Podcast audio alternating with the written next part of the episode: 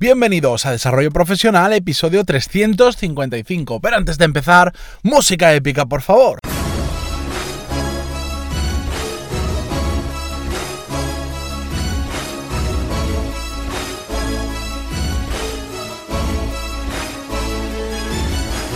Muy buenos días a todos y bienvenidos a un nuevo episodio de Desarrollo Profesional, el podcast donde hablamos sobre todas las técnicas, habilidades, estrategias y trucos necesarios para mejorar cada día en nuestro trabajo. Estrenamos mes de mayo y hoy es el Día del Trabajador, 1 de mayo, así que enhorabuena a todos los trabajadores que somos prácticamente todos los que escuchamos el podcast y qué mejor que celebrar el Día del Trabajador que trabajando. Así que me tenéis aquí en un nuevo episodio de Desarrollo Profesional. Y en esta ocasión, como sé también que es un día más complicado para todos, porque creo que en toda España es fiesta y en Latinoamérica no lo sé, pero si no, vamos a pensar que sí, os traigo un episodio más tranquilo, más relajado y que vamos a contestar a dos preguntas que me habéis enviado en las últimas semanas y que creo que su respuesta puede ayudaros a la gran mayoría de vosotros. Así que directamente no me entretengo más y vamos con las preguntas. La primera nos la envía Mateo desde Cantabria, o un saludo Mateo, casi coincidimos con el nombre,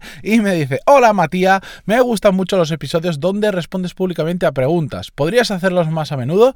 Por supuesto, Mateo. De hecho, tengo planificado hacer más o menos uno a la semana siempre que hayan preguntas que crea que puedan ayudaros a la gran mayoría. Las que son súper específicas, pues esas ya os las, las contesto siempre por privado y no las traigo al podcast. Seguimos. Justo la semana pasada respondiste una pregunta sobre el tema de ventas y quería enviarte yo alguna más sobre el tema. No me dedico profesionalmente a ventas, pero creo que es una habilidad que todos deberíamos aprender en mayor o menor medida porque en alguna que otra ocasión nos toca vender algo, aunque sea algo que no nos sirve más por Wallapop.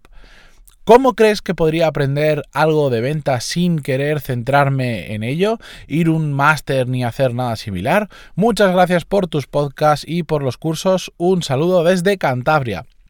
Bueno, pues esto justo últimamente no sé por qué el tema de ventas, cuando, bueno, cuando empiezo a hablar sobre un tema, me empiezan a llover preguntas sobre el tema que hablo y me habéis hecho muchas preguntas y hay varias relacionadas con, con cómo empezar aunque no te dediques al mundo de las ventas. Es un mundo muy apasionado, la gente lo vincula solo al comercial que va a puerta fría y te intenta vender la moto y te intenta vender algo que no necesitas.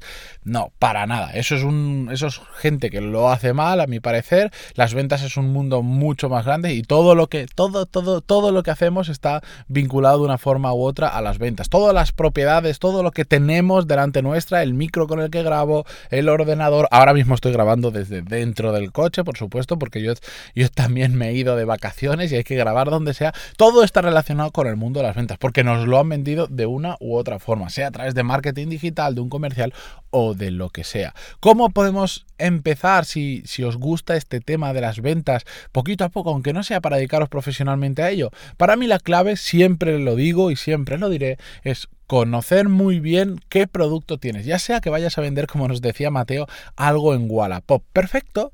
Lo importante es tener muy claro las características y eso que tienes delante, que vas a revender en Wallapop o en la aplicación que sea, cómo puede ayudar a otra persona, de qué le puede servir, cuáles son sus funcionalidades, qué es lo bueno que tiene, qué es lo malo que tiene. Y cuando te preguntan, poder responder a esas preguntas con facilidad. Sea un objeto que queremos revender, sea que estamos vendiendo una franquicia, sea que estamos vendiendo un coche, sea que estamos vendiendo un proyecto, un servicio, consultoría, lo que sea. Hay que tener muy claro cómo eso que nosotros vendemos puede ayudar a la otra persona, porque eso nos va a permitir si realmente saber si la otra persona es un posible comprador o no. Muchas veces el error que se comete habitualmente es intentar vender algo a alguien que no lo necesita.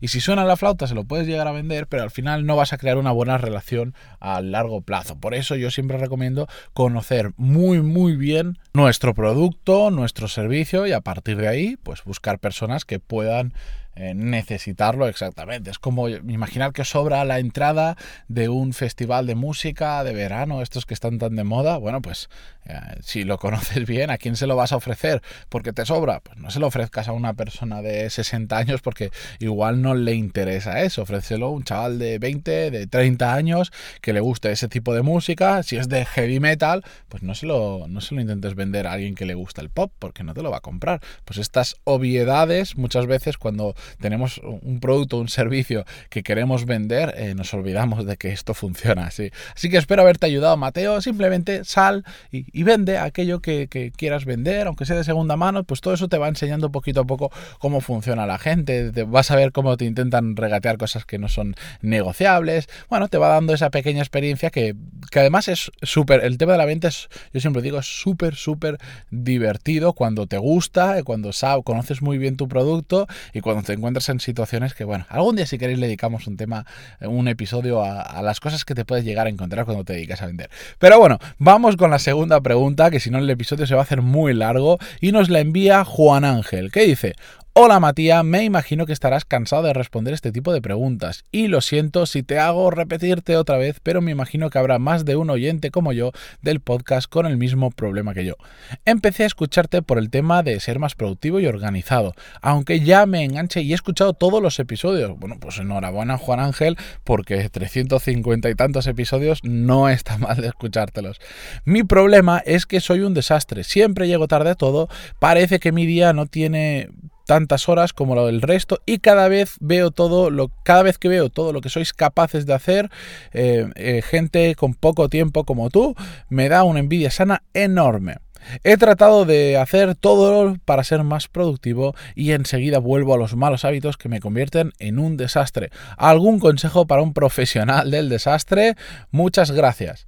Bueno, pues sí, José Juan Ángel, perdón, me imagino que el principal problema que tienes es que quieres cambiarlo todo a la vez. Y pasar de ser un desastre a pasar a ser súper productivo es fácil, se puede hacer, lo único que requiere es constancia, requiere mucha voluntad y requiere mucho tiempo. No intentes pasar rápido de una cosa a otra, de un estado a otro, sino poco a poco, simplemente planteate esta semana una cosa, aunque sea muy pequeñita, que vas a cambiar, aunque sea levantarte un cuarto de hora antes, aunque sea em, ir un poco antes a la oficina, lo que sea, una cosa esta semana muy fácil de hacer, que no te cueste absolutamente nada, que sea muy fácil acostumbrarte al cambio y a partir de ahí, cuando eso ya lo hayas integrado en tu vida, ya te hayas acostumbrado en dos, tres semanas o el tiempo que te haga falta, porque ya sabéis que esta regla de los 21 días de los hábitos es muy generalista y hay cosas que son muy fáciles de, de integrar y otras cosas que se tarda más. Bueno, cuando ya hayas integrado ese mini hábito,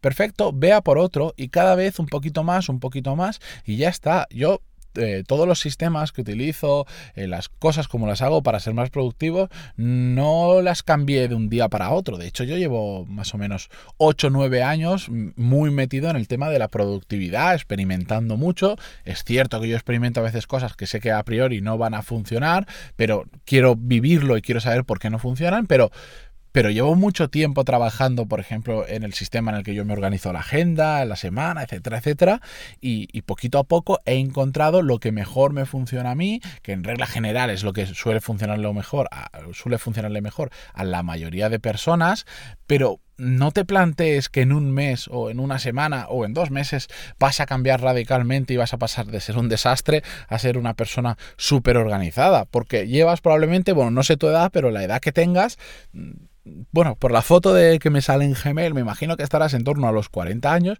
pues llevas 40 años de malos hábitos, no lo puedes cambiar en una semana. Poquito a poco, ¿qué puedes hacer esta semana? 15 minutos al día, eh, lo que sea que puedas hacer que sea fácil de cumplir y que la semana que viene puedas integrar otra cosita o si ya no sean 15 minutos, que sean media hora de lo que sea. Organízate, no empieces organizándote la semana como veis en el curso de productividad, por ejemplo, que organizamos la agenda. Eh, no, no lo hagas la semana. Cógete una lista y simplemente planteate hoy qué es lo que vas a hacer en papel, directamente por la mañana. Una lista de las 10, 15 cosas que tienes que hacer y al final del día que estén todas tachadas. Y ya está, y mañana eh, planificas de nuevo. Y cuando eso ya veas que más o menos te, empieza a ayudar a ser un poco más productivo. Ya, si quieres hacer el curso de productividad, mm, te, empiezas a, a organizar la semana completa, o empiezas a utilizar herramientas y así poco a poco con tranquilidad. No hace falta, llevas 40 años así más o menos, no hace falta que mañana hayas dado un vuelco radical. No pasa nada, hay que ir poco a poco. Lo importante es que sea algo que se quede en el tiempo, que sea, que sea perdurable y que no dentro de un mes nos hayamos olvidado de las cuatro cosas que intentamos hacer para ser más productivos.